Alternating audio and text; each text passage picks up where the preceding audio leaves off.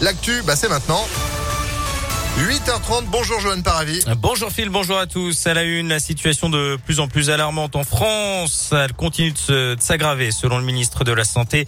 Olivier Véran, 47 000 nouveaux cas enregistrés ces dernières 24 heures, plus de 10 000 personnes hospitalisées. Le taux d'incidence est repassé au-delà des 300 cas pour 100 000 habitants. Notez que ce sont principalement les enfants, les 6-10 ans qui sont les plus infectés.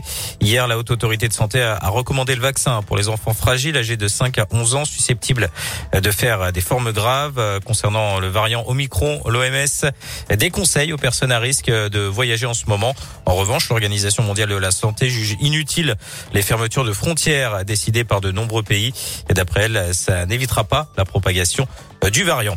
Bonne nouvelle à Lyon, la fête des Lumières est maintenue malgré cette euh, reprise de l'épidémie. Le préfet du Rhône l'a confirmé hier. Le masque sera obligatoire. On est d'ailleurs à une semaine tout pile hein, de l'événement. La colline de Fourvière sera illuminée dès ce soir avec le célèbre Merci Marie.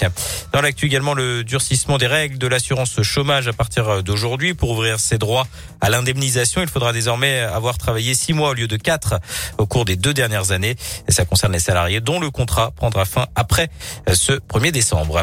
Deux individus interpellés après une agression sordide à Voiron en Isère. Selon le Dauphiné libéré, ils sont suspectés d'avoir violé puis brûlé une femme de 43 ans dans la nuit du 23 au 24 novembre après une soirée alcoolisée. La victime avait été brûlée sur 30% de son corps.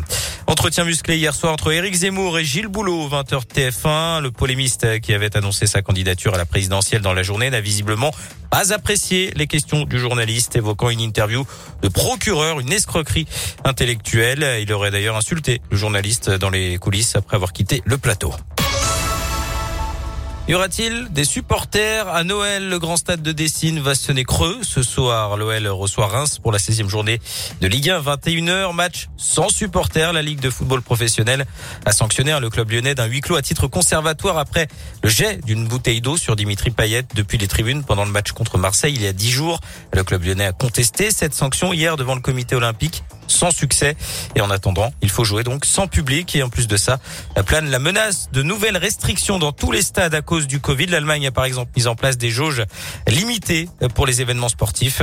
Le milieu de terrain de l'OL, Bruno Guimaraes, regrette l'absence des supporters ce soir contre Reims. J'espère qu'il va être le dernier match qu'on va jouer sans supporter parce que c'est dur de jouer au foot sans supporter. Ici à Lyon, j'ai vu qu'ils sont en train de faire vraiment la différence. Ils nous aident beaucoup, même quand les matchs sont difficiles. Toujours qu'ils sont avec nous, on sent qu'on joue à 12. S'ils ne sont pas là, c'est différent. J'espère qu'on va les revoir le plus vite possible dans le stade.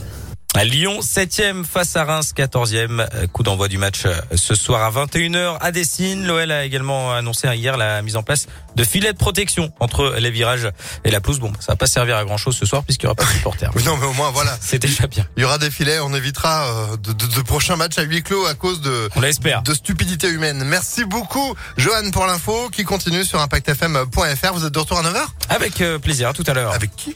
Avec plaisir. Je sais pas qui c'est. C'est un pote à moi. Ah d'accord. Bon, d'accord. Non mais on, se prépare pour bosser sur une, radio avec des blagues. bah ça tombe bien, on en a tous les matins, nous, vos souvenirs de rire. D'ailleurs, Pierre Palmade et Michel Larocque juste après la météo. Météolion.net